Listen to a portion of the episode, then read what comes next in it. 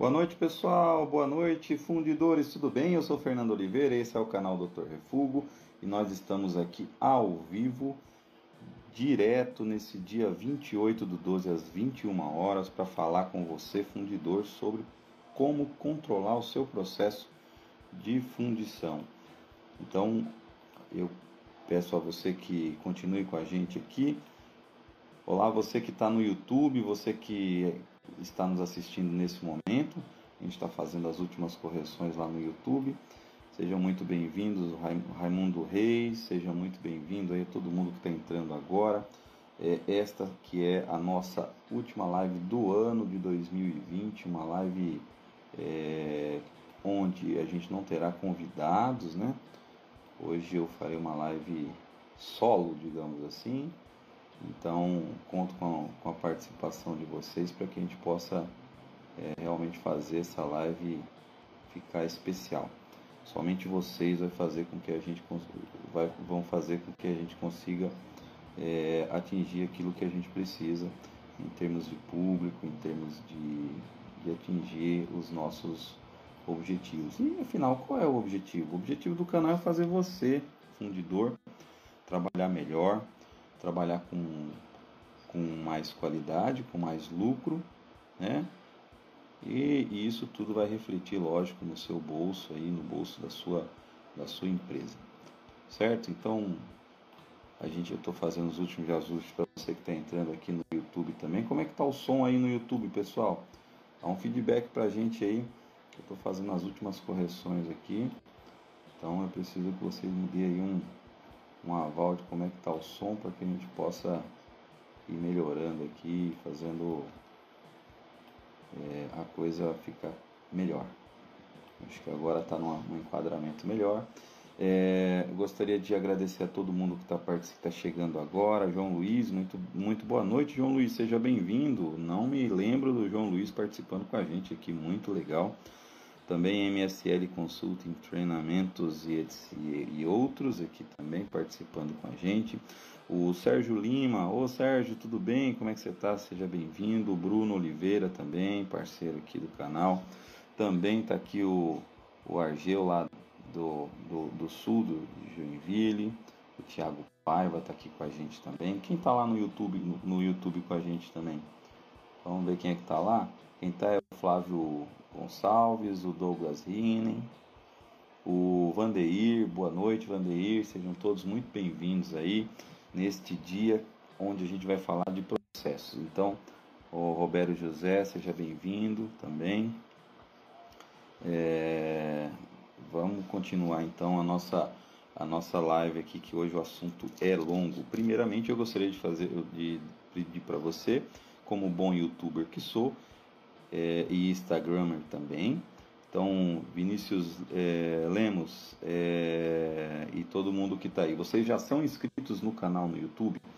Vocês já são é, é, seguidores aqui no Instagram? Então, se você não é seguidor do Dr. Refugo no Instagram, você não é inscrito no canal do Dr. Refugo é, no nosso LinkedIn, desculpa, no nosso YouTube, por favor, se inscreve lá e ajuda a gente a continuar fazendo um trabalho Bacana. Renildo Xavier, seja bem-vindo também a você, todos os amigos. Outra coisa legal também que vocês me ajudam bastante, pessoal, é se vocês se é, logarem e mandarem mensagens para gente, porque o que acontece? Eu só consigo ver as pessoas que estão logadas, eu não consigo ver quem não está logado. Então, às vezes fica um pouco mais difícil para poder falar o nome de vocês, para poder é, mandar uma mensagem para vocês, tá ok? Então, quem, quem tiver logado aí no, no, no YouTube também ajuda a gente aí. É, pessoal, eu dividi a nossa live de hoje. A nossa live de hoje é sobre processos. É, modéstia à parte, processos é, é, a parte que eu mais trabalhei é, durante todos os meus anos aí na indústria. Eu sempre fui muito dedicado a processos, porque o processo, pessoal, é, ele é uma, ele é lógico, né? O processo ele não tem segredos.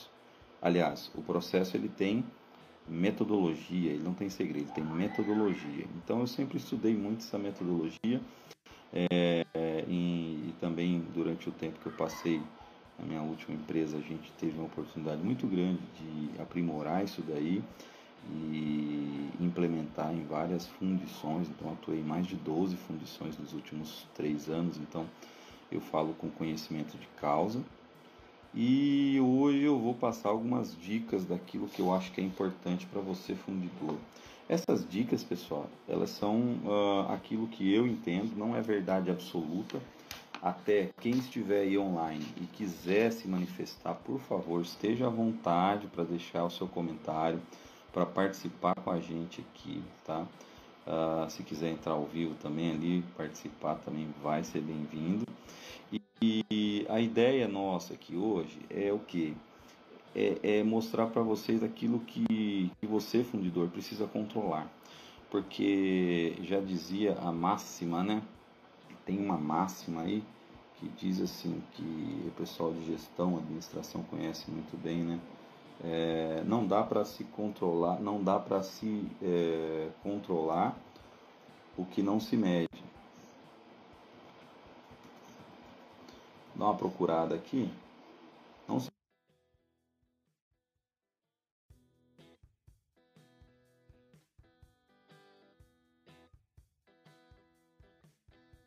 né? É... O cara que disse isso, segundo as minhas fontes aqui, foi o Peter Drucker, que ele falava: se você não mede, se você não medir, você não pode gerenciar. Né? Então, o que não, o que pode ser medido pode ser melhorado. Isso é uma outra também frase dele. Então, assim, a gente só consegue é, gerenciar aquilo que a gente mede. Né? Ah, o que a gente não mede, a gente não consegue gerenciar. Então, é, boa noite, Dilma Magalhães. Dilma Magalhães fez uma live excelente com a gente aqui também sobre essa questão de processo, mapeamento. Fica aí a dica para você assistir depois aí. Coloca Dilma, Dr. Refugo, que vai aparecer, com certeza aparece lá é, a apresentação do Dilma.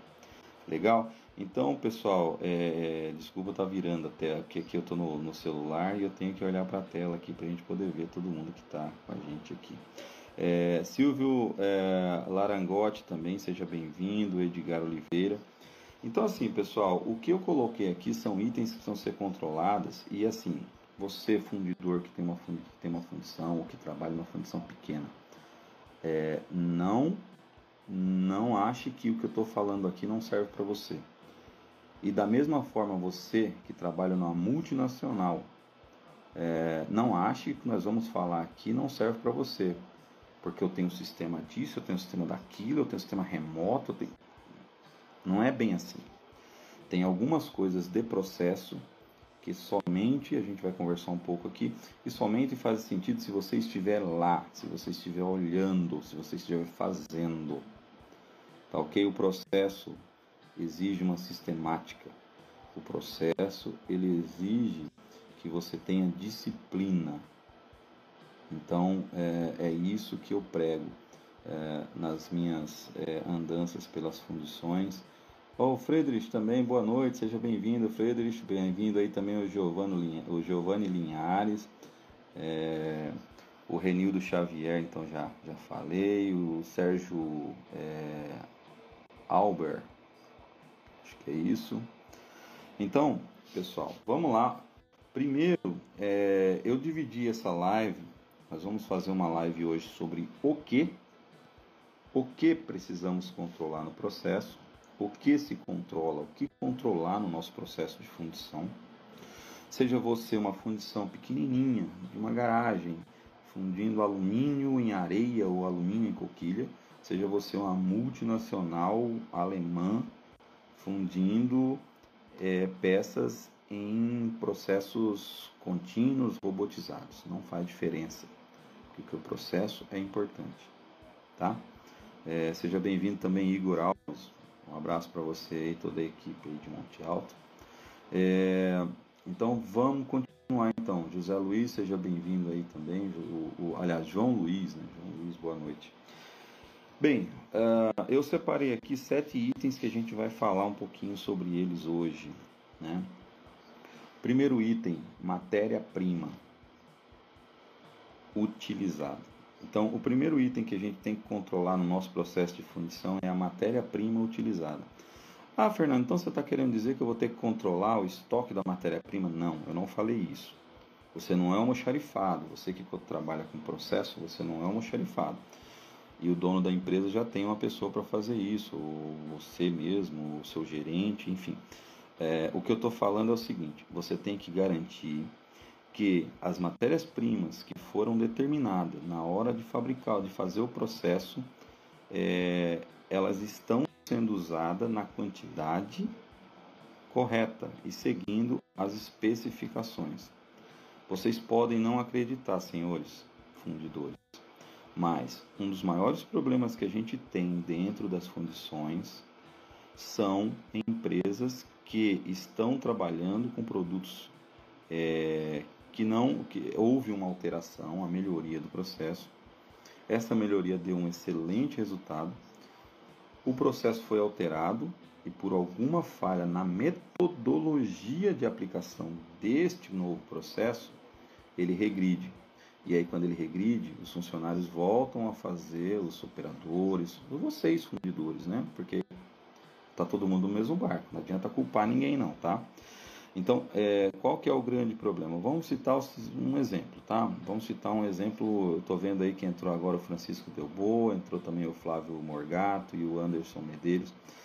É, então, vamos falar do ferro fundido. Então, vamos dizer que você está usando é, um novo inoculante, um inoculante especial que contém uma quantidade de um elemento X que melhorou violentamente a eficiência do seu processo.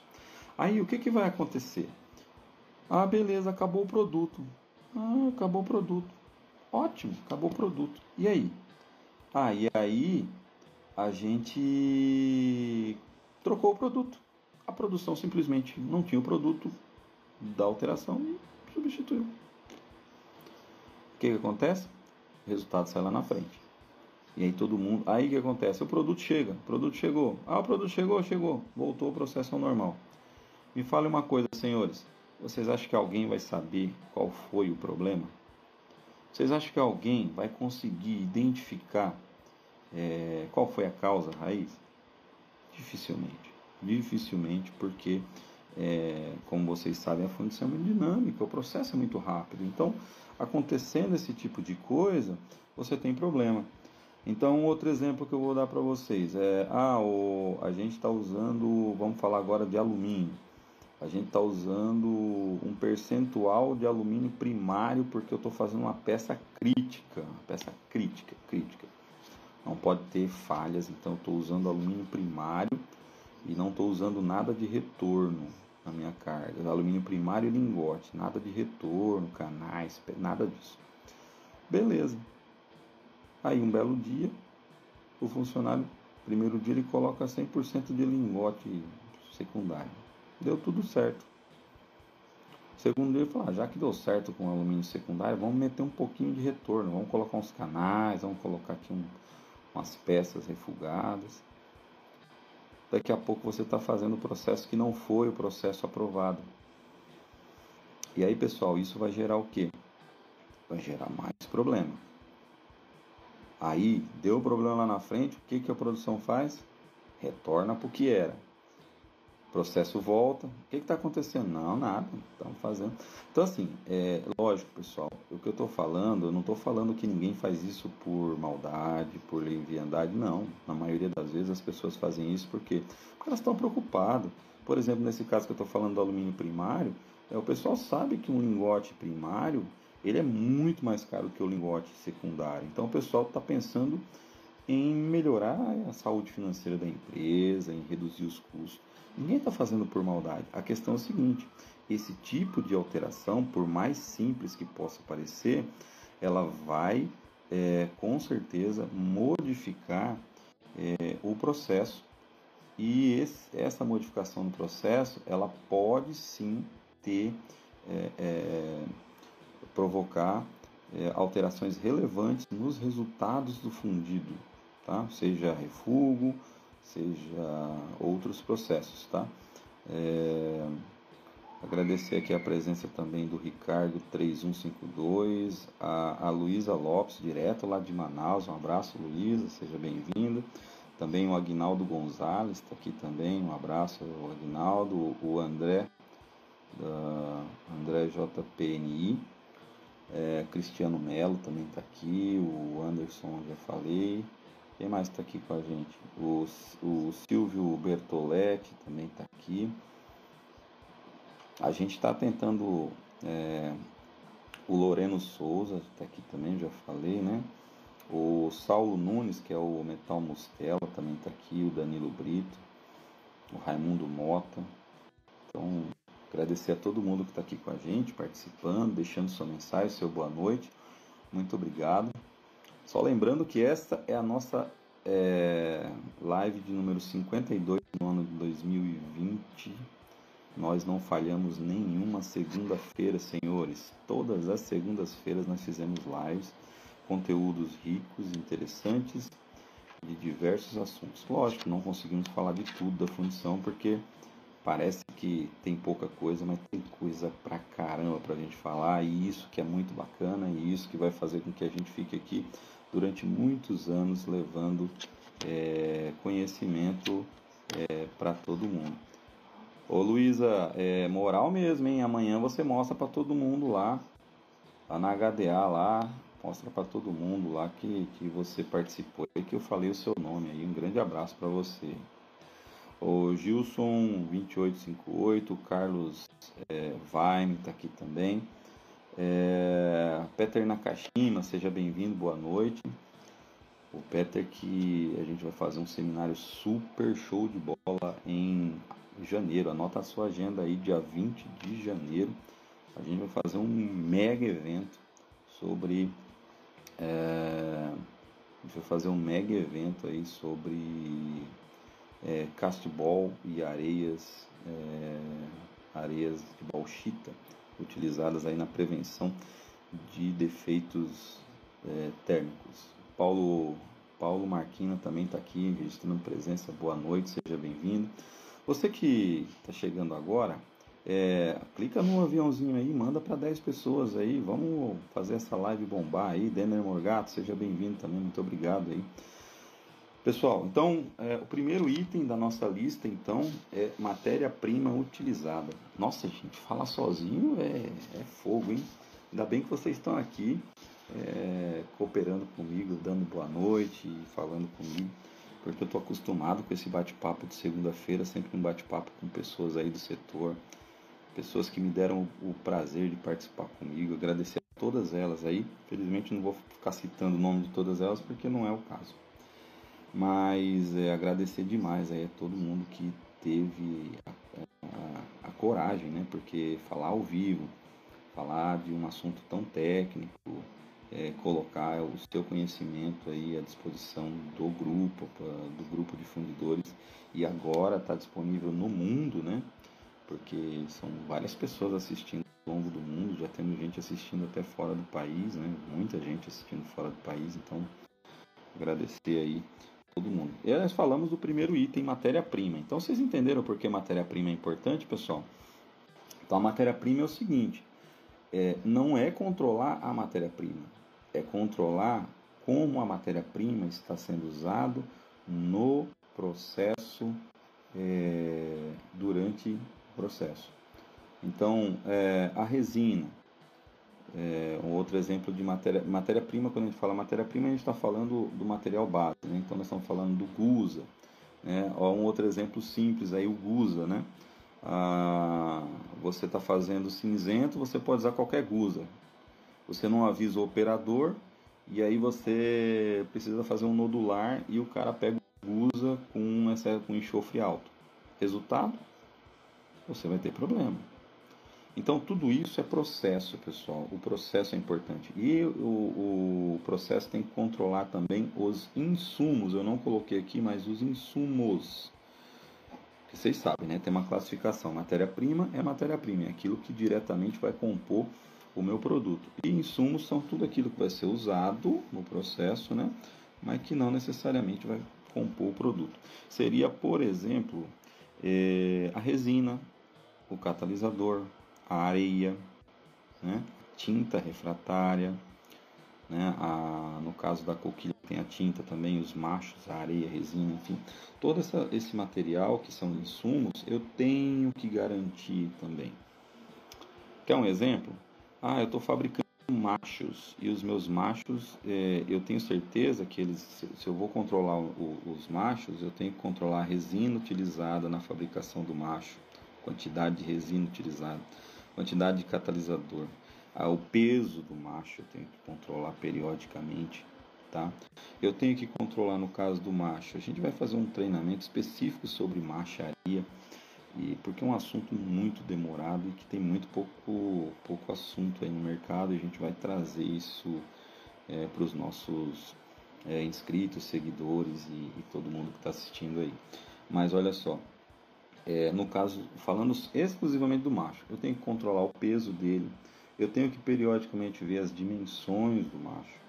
Aliás, tem uma live muito interessante que a gente fez no dia 4 de dezembro, é, onde a gente mostrou o processo de é, inspeção dimensional com é, metrologia 3D através de scanner, onde é, o scanner ele, é, captura a imagem do macho colocado no molde e ele verifica se ele está na posição, se é, ele está no tamanho adequado e se ali aquela, o encaixe dele, né, toda é, toda a estrutura ali está de acordo. Se tem folga, né? Então tudo isso ele, ele vai, ele vai é, verificando. Bem, agradecer também a presença aí do Antônio Coppola, que entrou agora, o Denis Anqueta, o, também o Oliveira Ramos aqui, W Oliveira Ramos e o Júnior Oliveira. Grande abraço aí a todos. Então, pessoal, então é muito importante, então, primeiro item que precisa ser controlado matéria-prima e insumo, mas não as quantidades da fábrica. Não. Eu preciso controlar a quantidade que eu uso em cada processo. Então, cada batelada, cada corrida que eu vou fazer, eu preciso controlar isso. Tá? Você que está chegando agora deve estar tá perguntando, tá, mas como é que eu faço isso? Você quer saber como é que faz isso? Assiste a nossa próxima live, que vai ser na próxima segunda-feira, dia 4 de janeiro. Tá? A gente vai falar o como. Hoje nós só vamos falar o que, tá bom? Na próxima semana a gente vai falar como vai fazer isso. Bem, o que mais que nós temos que controlar, pessoal, que é importante controlar, além da matéria-prima? É importante, e dos os insumos, pessoal, é importante, além, um outro insumo importantíssimo que a gente não falou aqui, que é importante controlar, é energia elétrica. Lembra que a gente teve algumas lives aí com o pessoal que fabrica forno, e onde eles falam que 60%, 70% de, do custo está relacionado com energia elétrica. Então a energia elétrica tem que ser controlada. Então eu tenho que ter, se for possível, ter um medidor para eu poder fazer a verificação. Vai ser muito legal. O que mais que eu tenho que controlar depois que eu tiver controlado esses dois itens? Eu tenho que controlar o tempo de processo. É isso aí, pessoal. Nós temos que controlar o tempo de processo. Por que, que tem que controlar o tempo de processo, pessoal? Porque se eu não controlo o tempo de processo, é, eu posso ter variações. Estas variações, elas são variações que vão provocar problemas nas peças. Vou citar um exemplo. Você faz um aquecimento de uma coquilha se você demora demais para fazer o próximo, o, fazer o, o ciclo, a coquilha esfria e você vai ter um rechupe.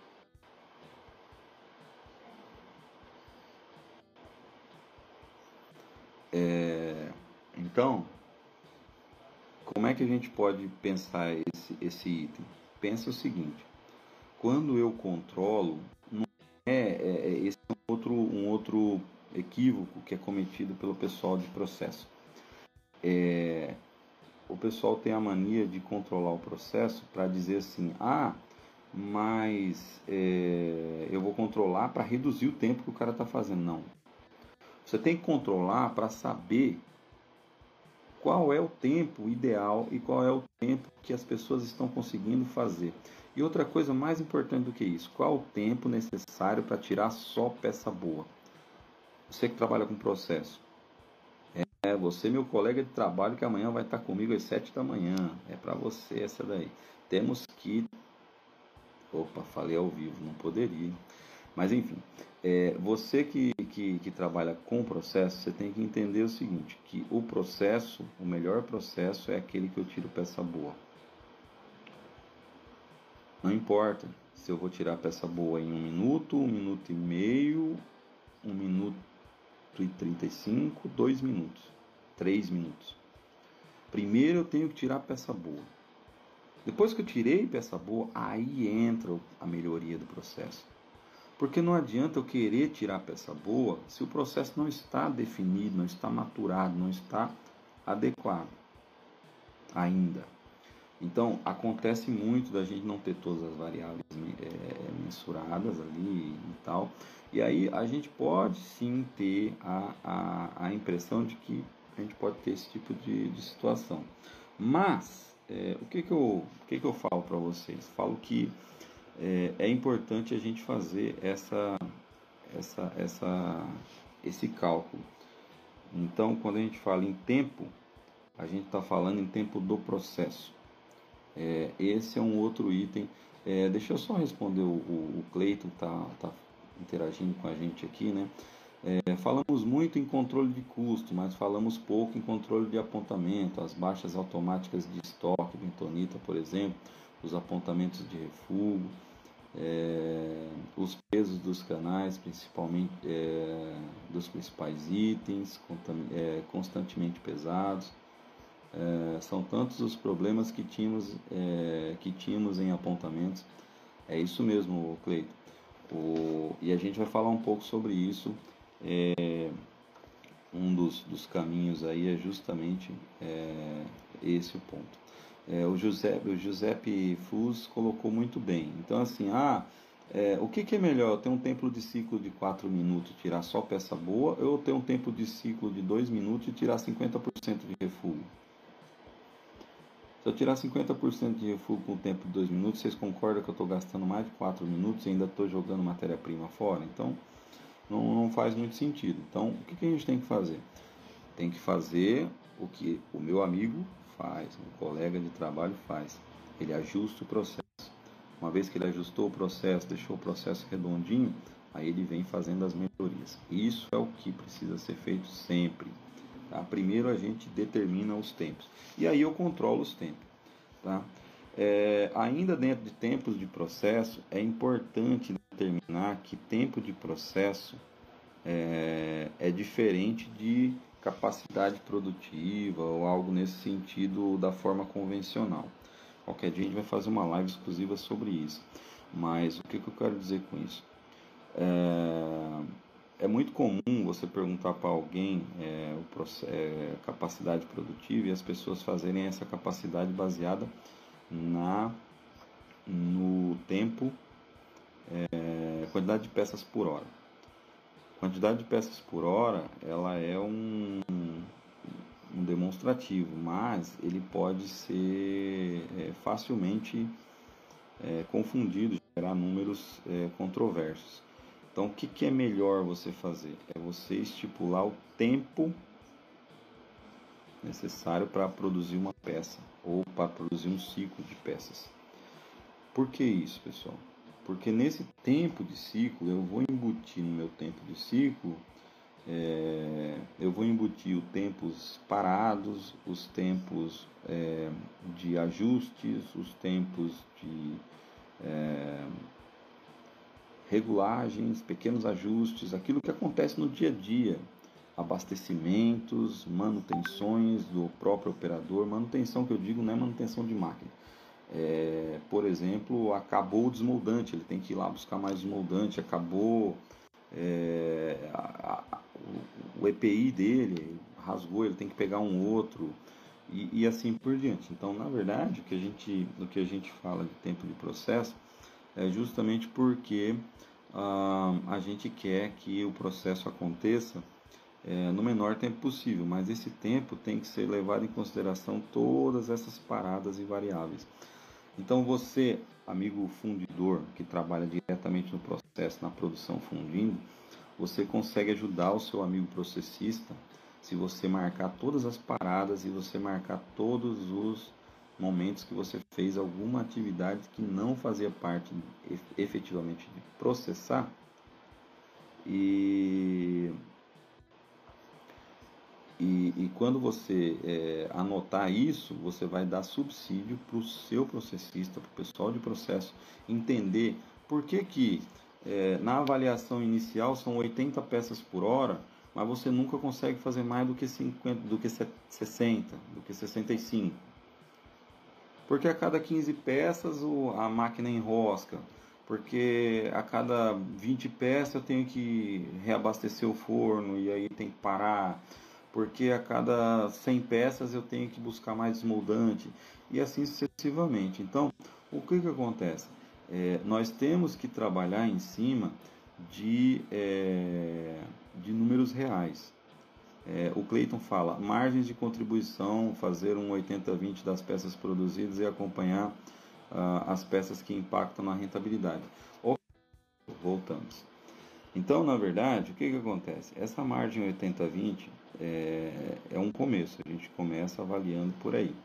Depois a gente vai chegar lá e, e, e o ideal é você conseguir fazer para todos os itens, pelo menos uma vez. E os itens 80-20 você faz com a constância é, é, uma constância maior, né? Beleza? Então, esse é um ponto. Então, item 1, matéria-primas e insumos. Item 2 a ser controlado, tempos de processo. Ah, e eu, como é que eu controlo? Eu controlo do começo ao fim, conto como uma vez só? Não. Eu controlo etapa a etapa.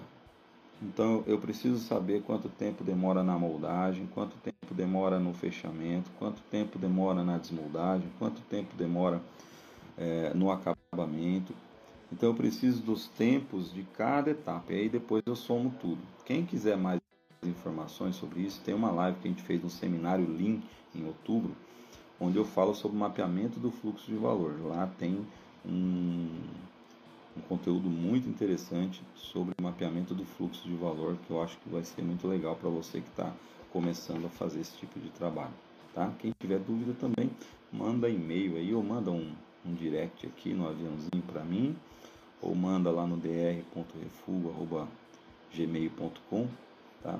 Que a gente vai ter, a gente vai tentar responder aí dentro do possível. Ok? É... que mais? Quem está aqui também? Ah, o João Paulo Barbosa está aqui também. João Paulo Barbosa dando boa noite. Quem mais está aqui também? Ah, ah, o Anderson falando que trabalha numa fundição de caster e, e a fundição caster. Estou gostando muito da live, legal. Muito obrigado aí por participar comigo, com a gente. Manda para os seus colegas aí, vamos, vamos colocar mais gente para participar com a gente aí, tá? Manda o link aí, ó. O link tá. Vou deixar o link aí para você compartilhar o vídeo. É, vai ficar aqui no bate-papo do. Vai ficar aqui no bate-papo do da nossa live.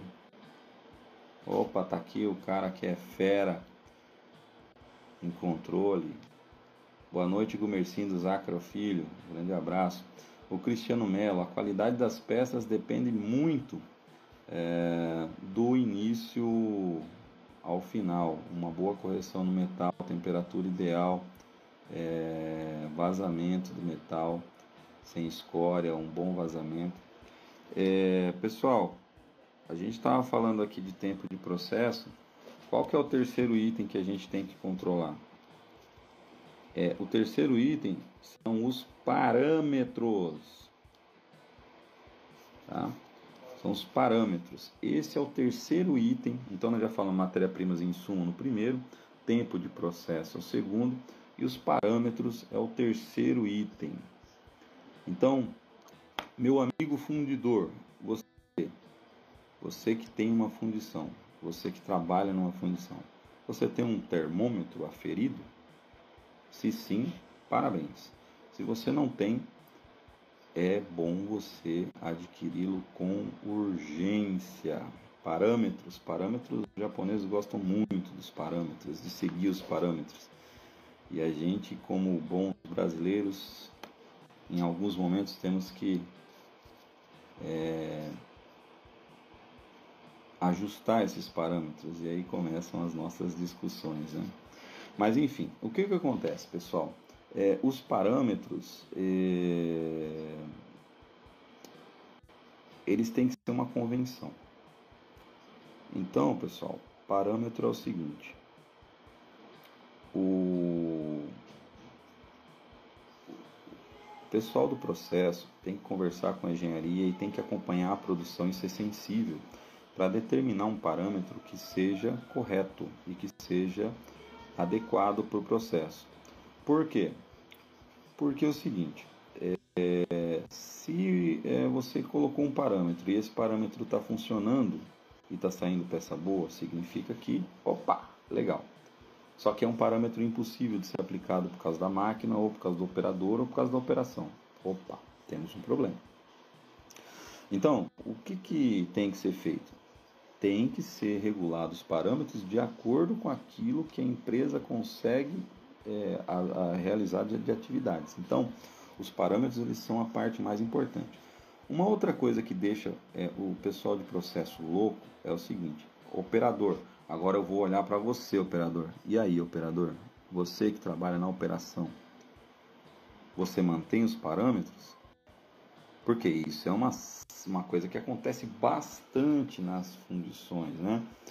O pessoal de processo vem, adequa o parâmetro, a peça fica funcionando, tá tudo certinho, dentro do parâmetro. E aí o operador chega lá e faz o quê? Ah, isso aqui funciona melhor assim.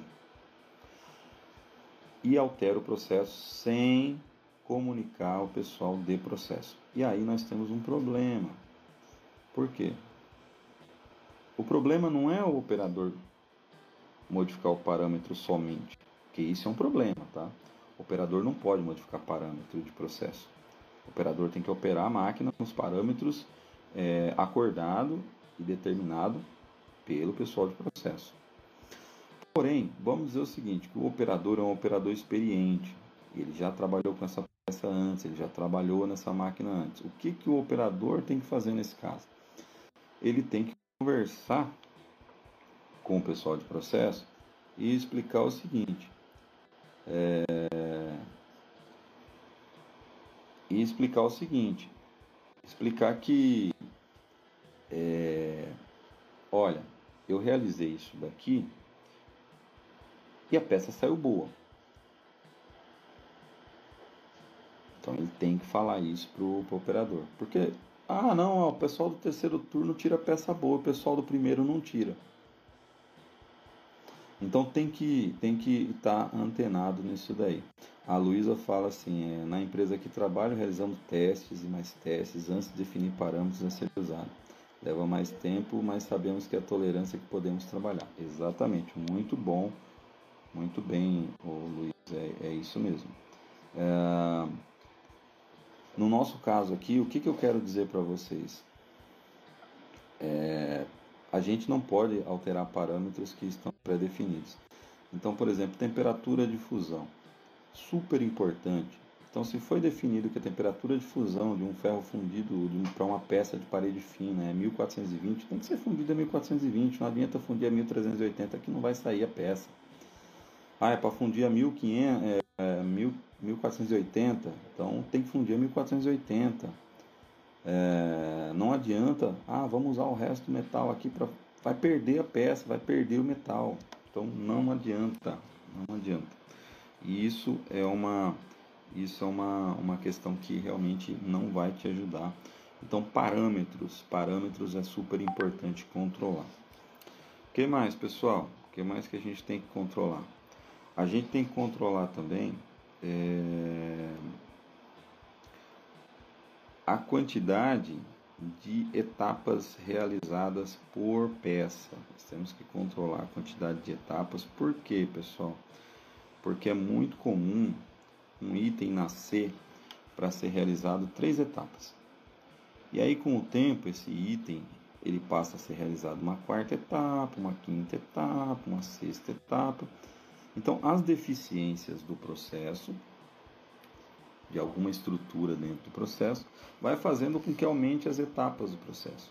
E aí um processo que inicialmente nasceu para ter, sei lá, duas pessoas e demorar um tempo X, ele está demorando 2X e está precisando de três pessoas, quatro pessoas.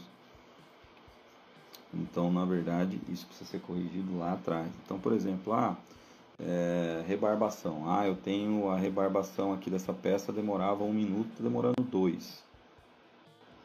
Tá, mas por que está demorando tanto? Ah, porque a gente está com problema no fechamento do molde.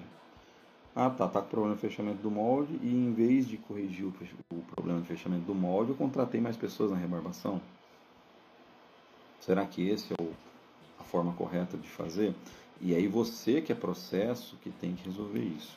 Então esse é um, um outro ponto também que a gente tem que, que ficar bem antenado. Tá?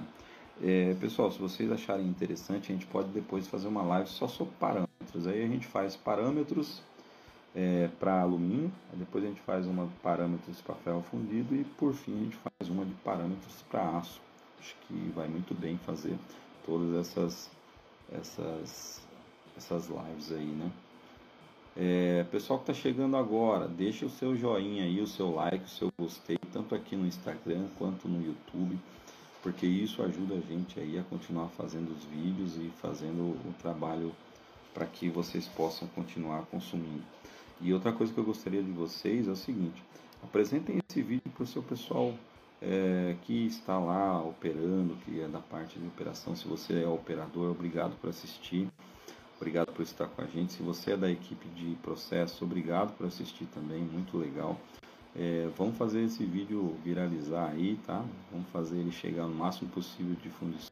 Acho que vai ser bem legal, porque assim, a ideia aqui é realmente a gente poder compartilhar um pouco dessas, dessas questões. Bem, e os dois últimos itens que eu selecionei aqui do, dos, nossos, dos nossos processos é, é, a gente tem que definir também a quantidade de refúgio. A gente, o que, que a gente tem que controlar? Tem que controlar a quantidade de refúgio. E aí, pessoal, quando eu falo em controlar o refúgio, é, eu tenho que ser rigoroso no meu refúgio. Então, ah, eu sou uma fundição de alumínio pequenininha, pequenininha mesmo. E aí todas as peças refugadas eu jogo de volta no forno. Tem que ser contabilizado tem que ser contabilizado. Não adianta, tem que ser contabilizado. Ah, eu é, ah, essa peça aqui eu eu eu consigo é, não é um refúgio. Eu consigo aproveitá-la. OK, se você aproveita para outro fim, não tem nenhum tipo de atividade nela, então você é, OK. Agora, se ela vai gerar algum tipo de trabalho, alguma outra questão, Aí vem o outro item que é a quantidade de retrabalho. Então eu tenho quantidade de refúgio e quantidade de retrabalho. São dois itens que não pode faltar no controle de uma fundição. Então eu tenho que controlar a quantidade de refúgio e a quantidade é, de, é, de retrabalho. Então, ah, e o que é retrabalho, pessoal? Retrabalho é tudo aquilo que não estava previsto para fazer na peça. Ah, mas é só tirar uma orelhinha. É, mas ficou um funcionário lá tirando essa orelhinha o dia inteiro. Então, é retrabalho. Ah, mas entendeu? Então, assim, é, tem que controlar isso daí porque é, é muito, é muito importante. Tá? Ah, o sétimo item, mas não o último é o seguinte. É exatamente o que o Cleiton. O Cleiton tá dando spoiler mais do que o Faustão, hein?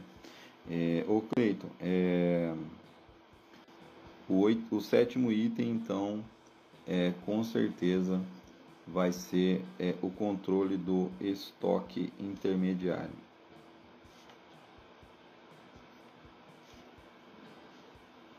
Por que o controle do estoque intermediário? Porque assim, o que é o, o estoque intermediário? Você que assistiu a nossa live lá de Lean sobre mapeamento de fluxo de valor, é o estoque daquelas peças que foram produzidas, mas que infelizmente nós não conseguimos é, colocar na expedição. Então eu tenho a peça, ela não pode mais ser devolvida para o meu fornecedor de matéria-prima, já se transformou em peça, mas ela ainda não está pronta para ser entregue para o meu cliente. Então, sabe aquela história? Você tem 4 mil peças na fábrica e se o cliente ligar amanhã e falar, ó, oh, eu quero pagar 4 mil peças à vista, você vai falar para ele, eu preciso de uma semana para te entregar. Por quê?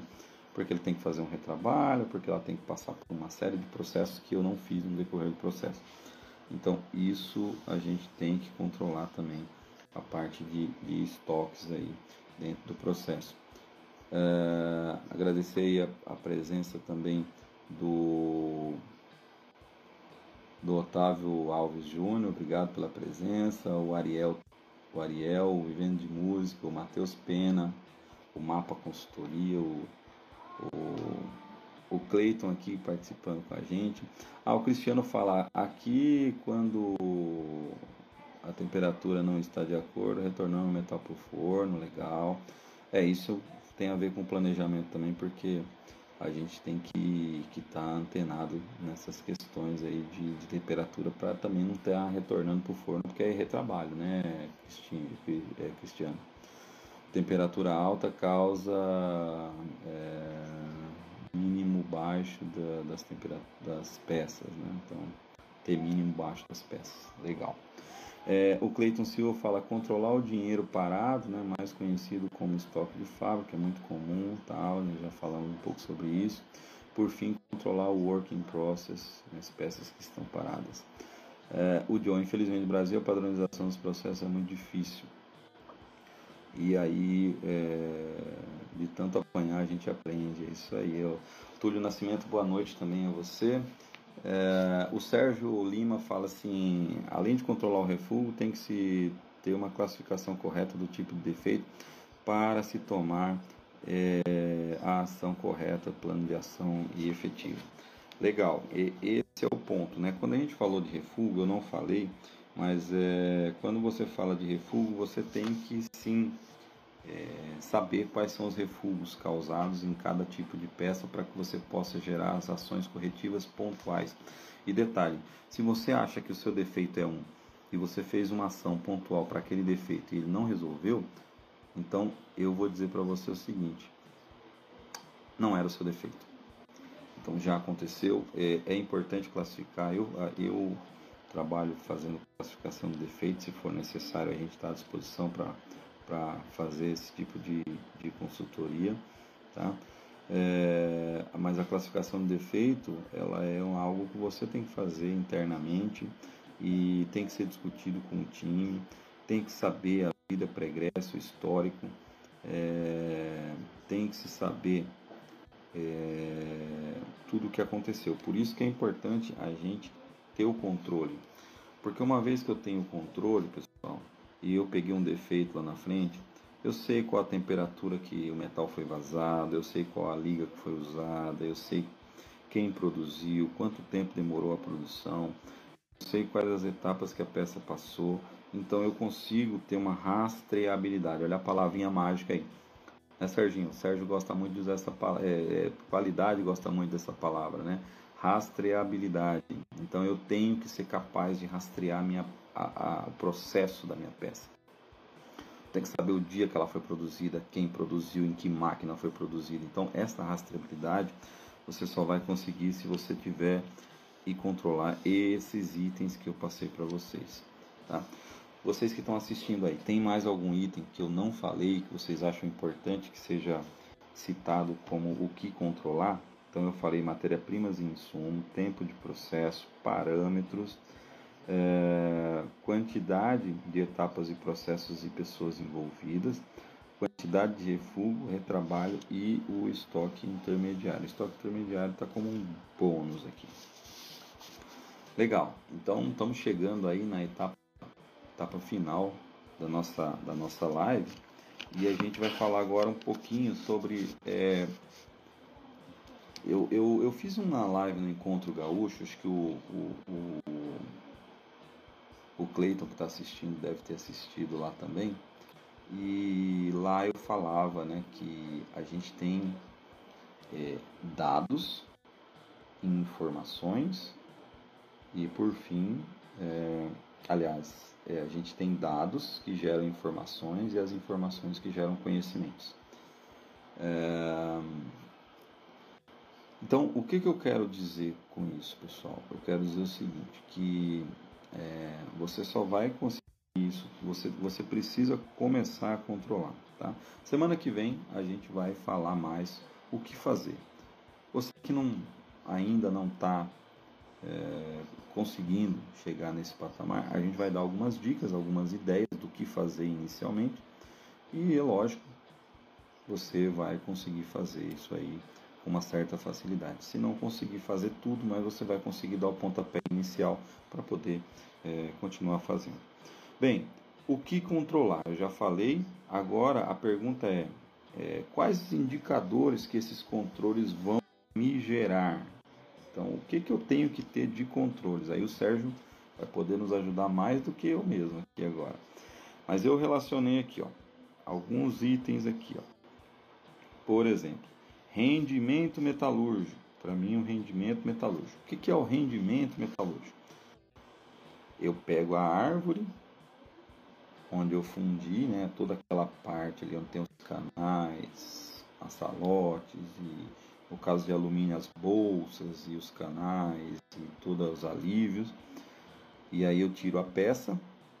O que é peça, eu reduzo a peça divido um pelo outro, eu tenho rendimento metalúrgico. Então, a minha peça, eu injetei 100 quilos, ou eu moldei e fundi 100 quilos, mas de peça eu só tenho 40.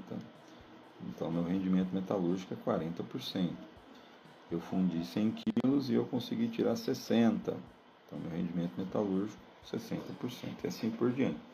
Qual que é o rendimento esperado em uma fundição? Bem, uma fundição de ferro fundido acima de 80. Uma fundição de aço 60, 65, 70 já é aceitável, dependendo do tipo de peça. Fundição de alumínio, coquilha, é, trabalhou-se muito tempo com 60, hoje já estamos conseguindo chegar a 60, dependendo da peça, 65, 70. É, areia em alumínio, ela já é um pouco mais complicada, então tem tem um, índice aí, acho que na ordem de 50%, mas vocês podem me ajudar mais nisso daí. Tá? Uh, vamos continuar então? Então, é, depois que eu tenho rendimento metalúrgico, o próximo item é a relação metal-molde. Então, no caso, quem trabalha com areia, né, ou alguns chamam de relação areia-metal. Relação metal-molde ou molde-metal. Como é que funciona isso? Eu vou, eu vou fazer a quantidade de quilogramas de areia ou de molde pela quantidade de quilograma de peça. E aqui onde mora o erro da maioria das pessoas fundidoras. Você fundidor. É, quando a gente fala é, relação metal molde, a gente como é que você faz essa conta? Você faz a árvore, mas você tem que entender que é o seguinte: é, só o que vai se transformar em peça, só o que você, vai, que você tem que usar como peso é a peça. Porque o restante você vai jogar fora. Então, é a relação metal-molde dividido pela é, relação quantidade de areia dividido é, a quantidade de peça dividido pela quantidade de areia. E aí você acha a relação metal-molde. Legal? Bem, terceiro item não podia ser outro, né? refúgio real total e da fundição. Por que, que eu falo refúgio real total e da fundição, pessoal? Porque assim, é, muitas vezes acontece ter alguns refugos que você, você contabiliza na fundição, aí vamos supor, a empresa tem usinagem, aí o item vai para a usinagem e ele volta como refúgio de usinagem provocado pela fundição. Então, na verdade, assim, não adianta dar outros nomes, não adianta né, fazer assim, né? Então, na verdade, o que você tem que fazer é consolidar os dados. Quanto que eu tive de refúgio na fundição? Real. Ah, tive 3, 4, 5. Mais quanto na usinagem? Ah, tive mais 2 na usinagem. Então, na verdade, o meu refúgio vai ser esse 3 mais 2, ou esse 5 mais 2. Então, eu tenho que ter o refúgio real total. Então, é, isso é um outro ponto bem, bem interessante de se fazer.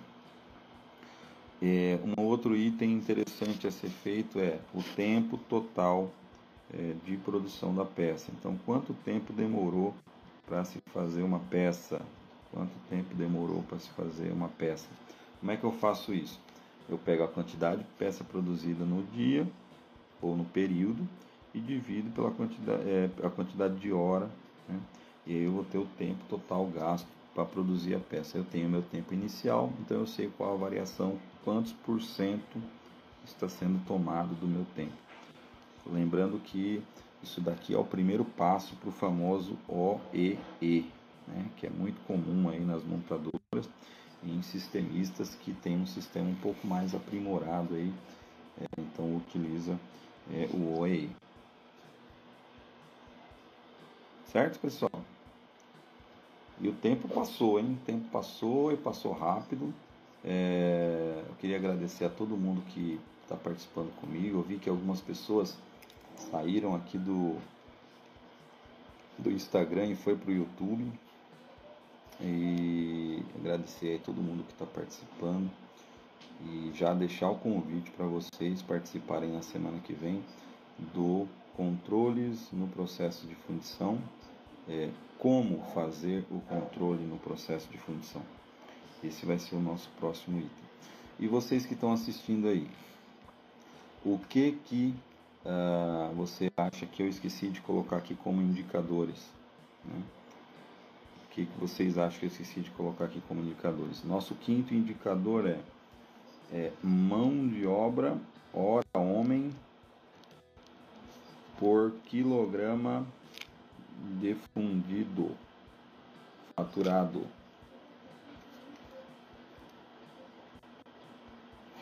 É um outro item muito importante. Tá? Então, quantas horas foram necessárias dos, dos das pessoas para se conseguir faturar? Então, eu pego o total de pessoas e horas envolvidas no processo, divido pela quantidade de peças fundidas e eu vou encontrar esse número, que é um número muito interessante aí para os fundidores. Alex Bianchini, seja bem-vindo, boa noite, meu amigo, tudo bem? A live vai ficar aí ao vivo no YouTube, então e aqui no Instagram também. Então, se você quiser assistir o finalzinho depois também aí, fica à vontade, está é, à disposição aí. E eu gostaria de pedir, Alex, para você levar isso para sua equipe lá também, passa o vídeo lá se precisar. Pessoal, uma coisa que eu não falei, é, eu é, faço palestras para fundições, tá? Palestras online ou presenciais, tá? Então, vocês que, que têm interesse em, em, em ouvir essa palestra, palestras ao vivo na sua empresa, pode entrar em contato comigo aí através do dr.refugo.gmail.com, tá? Ah, as palestras, qual que é a diferença da palestra individual aí na sua empresa? É que a gente consegue é, dar exemplos do seu dia a dia. Então fica uma coisa mais direcionada. Então a gente faz palestras aí de 45 minutos a 2 horas, tá? É, todas elas online, mas com interação aí através de plataformas é, online. Tá? Se for necessário e a empresa tiver interesse, a gente pode fazer presencial. Lógico que nesse período agora de pandemia, o ideal é a gente fazer online mesmo para garantir aí a saúde de todo mundo. Legal. Então, é, vamos para as dicas finais, as dicas do Fernando para você, fundidor, para você, empresário, empreendedor do, do ramo de fundição. Então, a nossa dica, as nossas, eu separei aqui cinco dicas que são importantíssimas para a gente poder é, fechar a nossa live de hoje. Então, primeira dica: seja verdadeiro.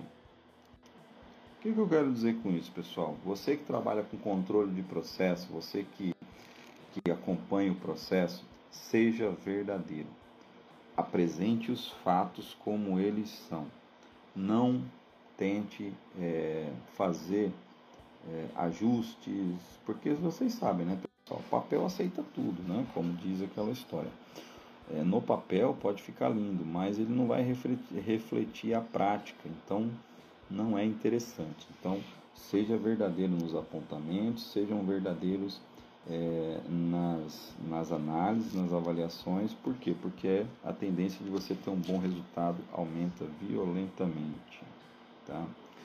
É, bem, vocês, os gestores, quem está na liderança e na gestão, fundidores, é, para que esse processo de ser verdadeiro funcione, é, a empresa precisa adotar uma política é, de é, compreensão é, das, da, do processo e é, trabalhar sempre com aquele foco de foco na solução e não no problema. Então, o que, que eu quero dizer com isso? Evitar aquela história de falar assim, quem fez isso é, vai, vai ter uma advertência e tal. O que, que vai acontecer? Que vai acontecer se você entrar nessa política, né, você vai criar uma, um vórtice negativo aí, e aí quem fez vai ficar quietinho, não vai falar por que, que fez e o que, que aconteceu, e aí você vai ter que descobrir sozinho, e de repente quando você descobrir, vai descobrir tarde, tá? Então, é uma política de compreensão e com foco na solução. É... Terceiro item, importante para quem trabalha em processo: não há verdade absoluta. Então, existe a minha verdade, existe a sua verdade e existe a verdade, a verdade verdadeira.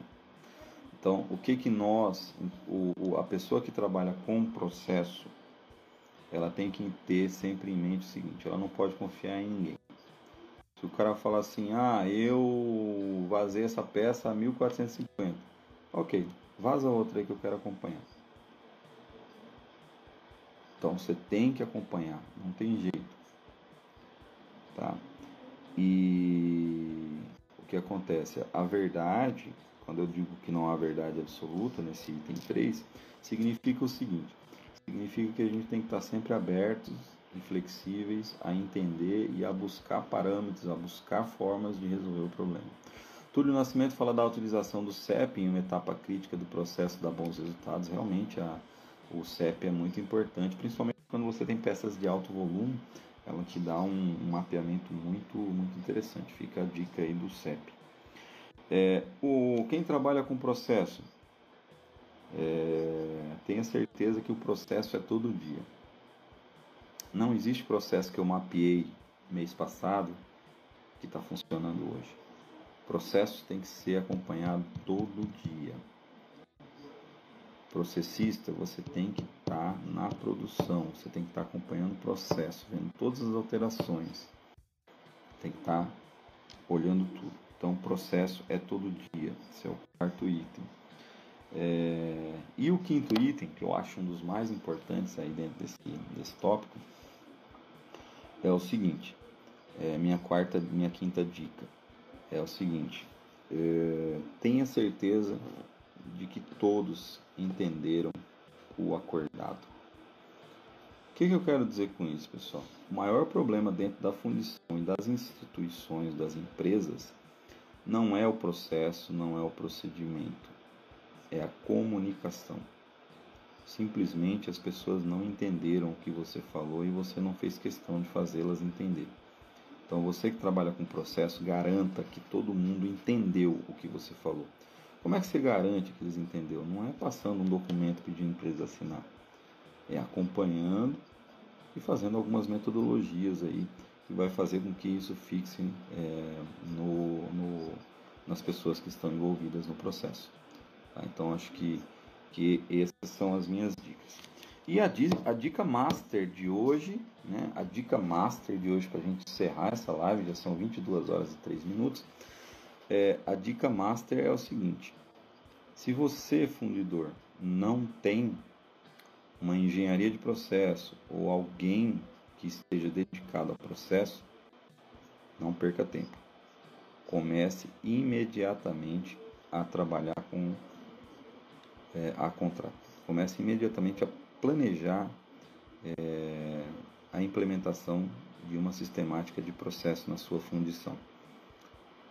Porque é, uma fundição sem um, uma, uma, uma, equipe ou uma pessoa ou alguém dedicado a processo não vai conseguir, é, vai ter mais dificuldade de atingir os resultados, vai ter mais dificuldade de mapear os problemas, de encontrar soluções, de apresentar melhorias. É, com o conhecimento que eu tenho do mercado de fundição, uma, um departamento de engenharia ou uma pessoa dedicada a processos hoje, em qualquer fundição, ela se paga tranquilamente. Ela, ela não, não é um custo, ela é um investimento e um, um excelente investimento que dá resultado no curto prazo. É, então, acho que essa era a minha dica master de hoje. Então, você fundidor que não tem ainda um processista ou um engenharia de processo, comece a pensar nisso, comece a implementar isso. Vamos fazer isso em 2021. Se precisar de ajuda nesse processo, eu estou à disposição. Tenho bastante experiência em ajudar você a formar a sua equipe. A minha intenção não é ser consultor processista seu, não. A minha intenção é ajudar você a formar um time que seja autossuficiente em processos é, de, de, em sistemas de, de processos? Em engenharia de processo, em, em melhoria de processo. Então, é, pessoal que está assistindo aí, dá um like aí, dá uma boa noite. Gostaram da live de hoje? Uma live diferente, eu sozinho aqui, falando mais que a boca. E acho que hoje, por hoje, é, é, é, isso. Muito obrigado, já são 22 horas e 5. Muito obrigado a todos que ficaram até agora, que assistiram essa live. É, gostaria muito de, de contar com, com, a presença de vocês na próxima semana, é, onde a gente vai falar como fazer. Nós vamos falar como fazer, sem enrolação. Hoje nós falamos o quê? O que, que tem que fazer? Né? Semana que vem a gente vai falar como. Como. Então, muito obrigado a todos que participaram até agora: o Rogério Leite, o André, o, o, o Saulo, o Antônio Jorge, o Antônio Coppola, é, o Gabriel Zanqueta, o Giuseppe Fruzi, o Túlio Nascimento, Francisco Delbo. Obrigado, obrigado, Francisco, pela participação. Muito obrigado a todos, então fiquem com Deus. Obrigado, Sérgio. Um abraço, muito bom. Tenham todos uma excelente, boas festas, é, uma excelente passagem de ano aí, e que 2021 estaremos juntos já no dia 4 aí, coladinho, falando sobre como fazer esse negócio acontecer na sua fundição. Se você gostou desse conteúdo, compartilha com seus amigos fundidores, compartilha com todo mundo que tenha interesse em conhecer esse processo. Ô Delmo, seja bem-vindo, Delmo. Ó, é, o, você pode assistir na sequência, o conteúdo vai ficar à disposição. Não esquece de deixar o like aí. Então, muito obrigado a todos, fiquem com Deus e até semana que vem. Muito obrigado. Valeu, gente. Valeu mesmo.